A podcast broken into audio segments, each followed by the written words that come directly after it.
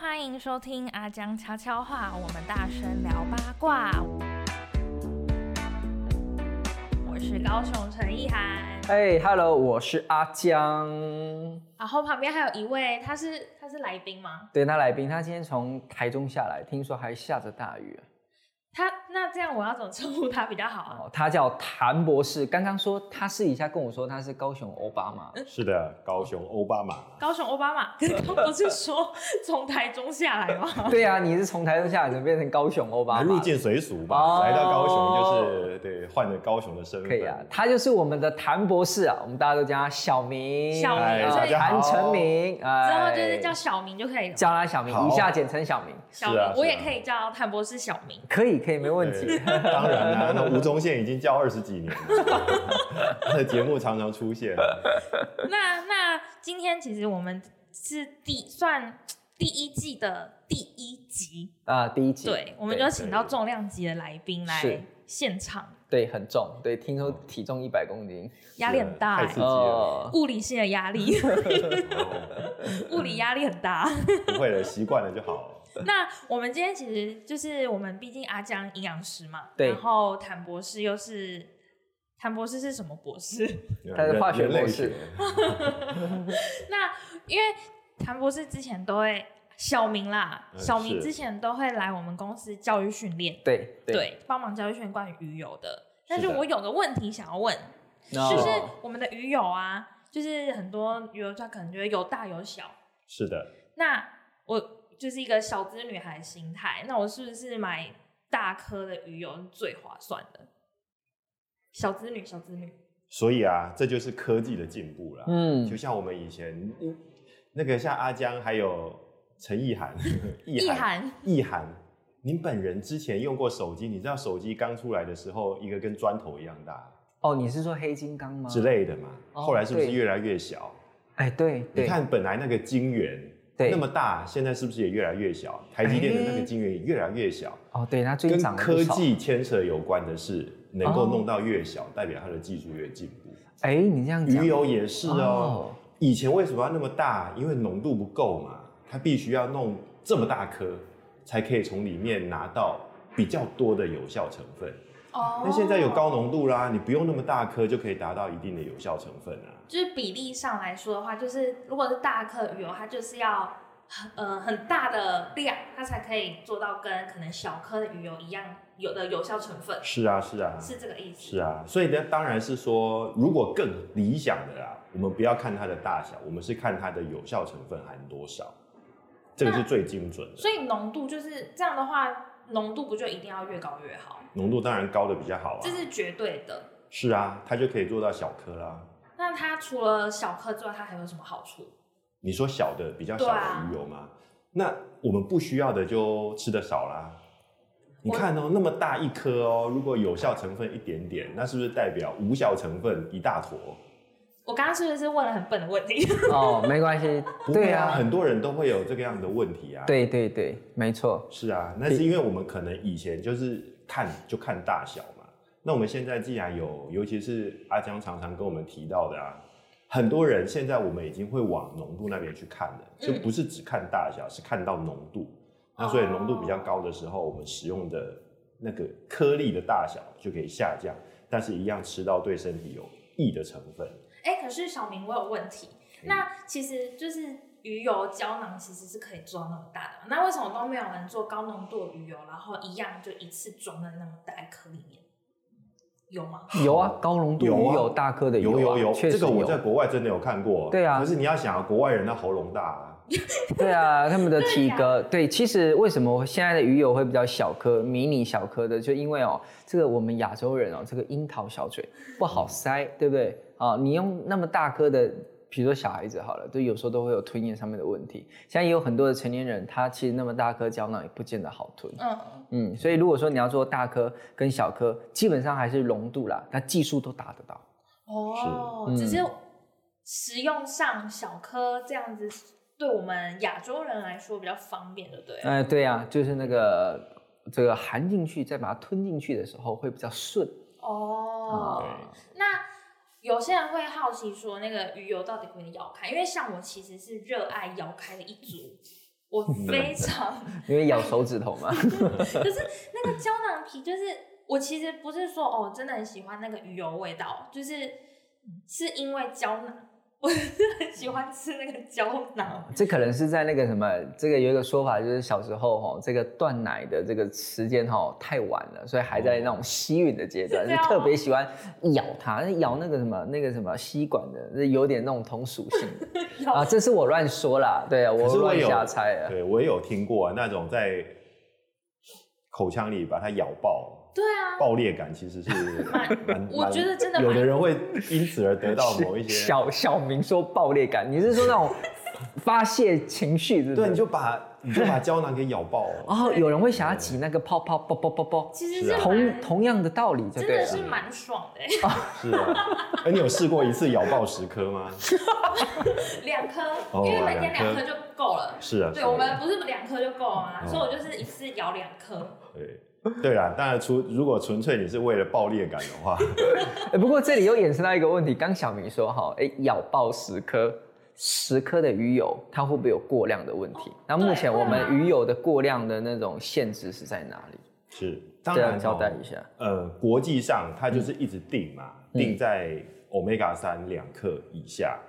那呃国内卫福部的法规也是超这个啦，对，只是你要说真的，我吃到两克以上，不小心我吃了三克或吃了四克，到底会怎么样？其实我觉得也还可以，嗯，因为本来这种就是人体需要的量，你很难去说我吃了很多很多很多一定会怎么样。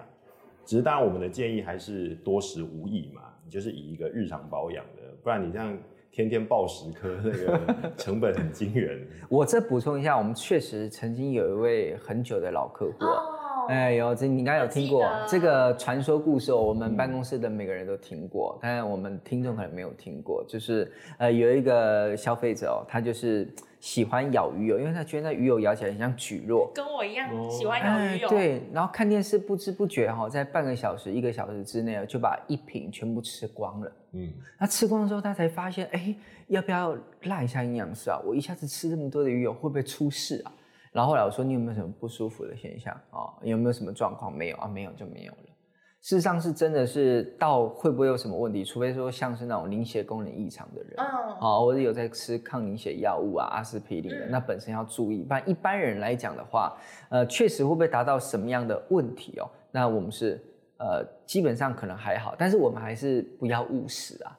啊，一定的那个的那个剂量。嗯就真的其实够了就好了。对对，哎，不过我看有一些文献哦，其实那个剂量都超过 EPA 跟 DHA 都超过两公克，哎啊，是这啊部分是啊小明你要怎么解释？五公克、十公克的我都有看过啊。哦他为了要测试到一样的效果，但这毕竟不是我们说一般人正常会使用的量，那所以就当做是看一个乡野传奇那种心情来看看，啊说哎、诶也不错，原来有人有这样子的实验，啊那他实验结果是什么？他最后有怎样啊？血流不止之类的吗？ 没有没有，倒不会啊，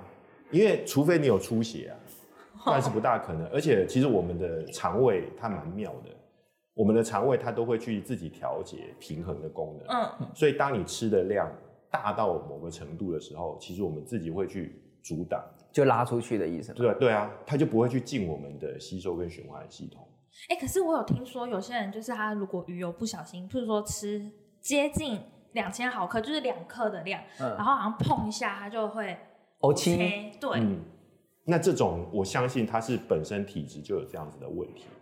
他不会是说原本很正常，我完全是因为吃了鱼油，我突然间变成这种体质，变成这倒不可 O 七体质。啊对，这倒是不可能的，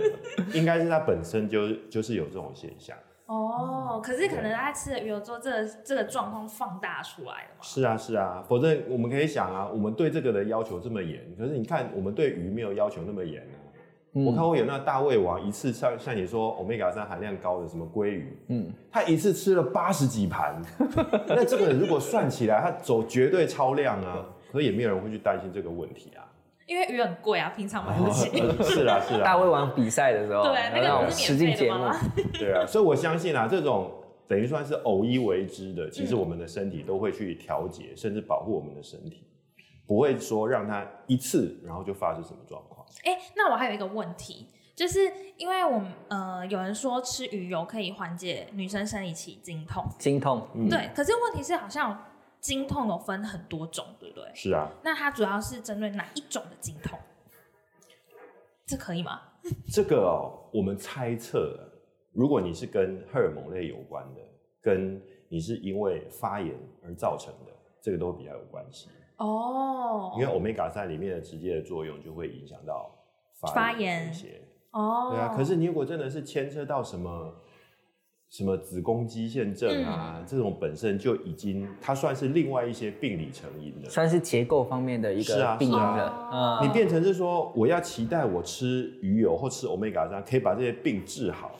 那当然就、我们讲可能就牵扯的太远了一点。哦，所以当然就是这就又分到治病本身就是一件相对来说比较复杂的，因为它的成因太多了。嗯呃，所以我们这个通常以保健来说，就是比较简单，嗯一种日常生活补充的方式。那嗯有没有对应到？如果有对到，那我们说哇很幸运呐、耶解决了。可是如果没对到，我们就是要再查它的原因。因为我们大家都知道，其实 EPA 它就是抗发炎用的对哈。对，如果说你是那种前列腺素啊那种抗发炎的话，其实鱼油可以起到不错作用。我之前曾经有看到一个文献，他说，呃，经起来的前三天哦，呃。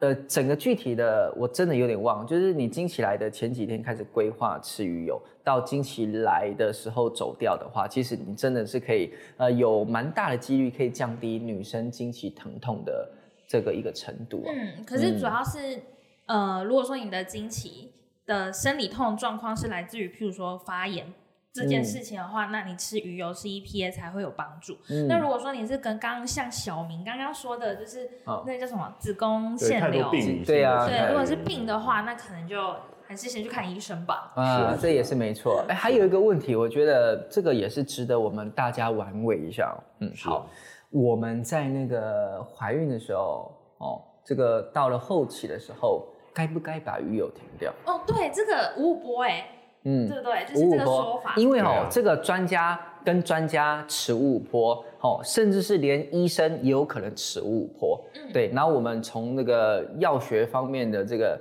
来探讨的话，小明你觉得呢？因为大家也知道啦，我们的这些很多的医药的观念，基本上都是超欧美的。超欧美，对啊，就是欧美的观念、欧美的研究、欧、美的想法哦，卡比欧美学他啦，对对对，真的在欧美的研究里面，她的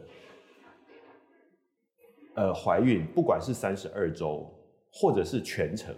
他们其实不会因此而停。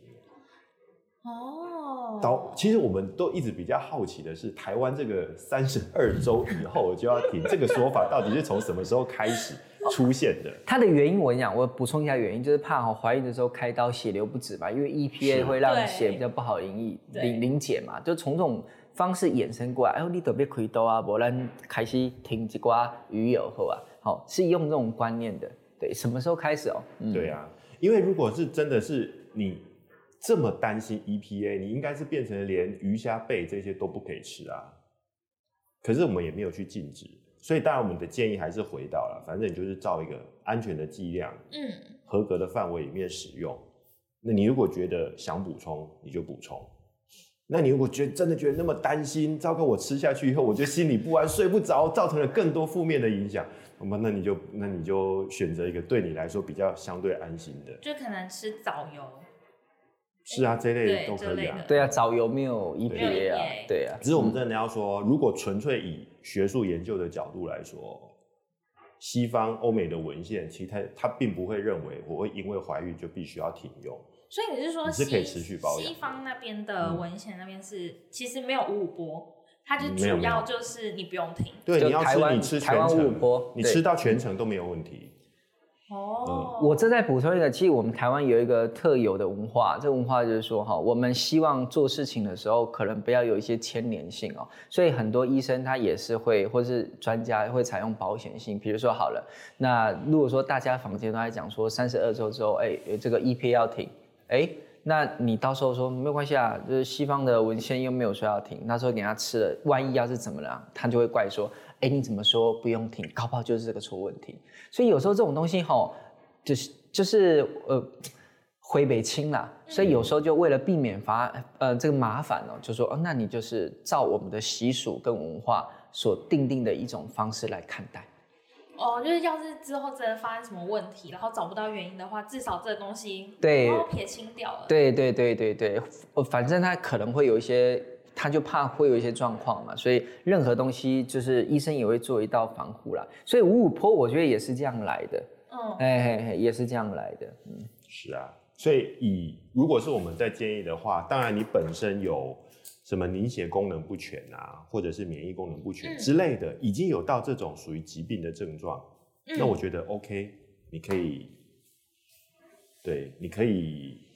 稍微暂停。对啊，可如果你本身你就是一直以来你的人生走到这里都其实是健康没有什么关系的，我觉得不用因此而太过担心。嗯嗯，了解。好，那今天真的很谢谢小明博 士，啊，小明，对小明博士嗯是的来我们公司一起录这个 podcast 第一集的大来宾欸呢，哦，第一集大就佬是。开国元老好刺激耶他今天还骑那个 U 拜过来的呢，还下雨天来的时候全身湿了。我说你去哪游泳啊？你你从哪里骑来？左营站吗？ 哦，幸好从台中起来， 欣赏了港都的雨景。天哪，好厉害哦！好，OK，那我们今天阿张悄悄话就到这边，我们下次见。如果说还有任何的问题的话，记得五星评论加上给我们问题，我们都会认真回答你。拜拜，拜拜。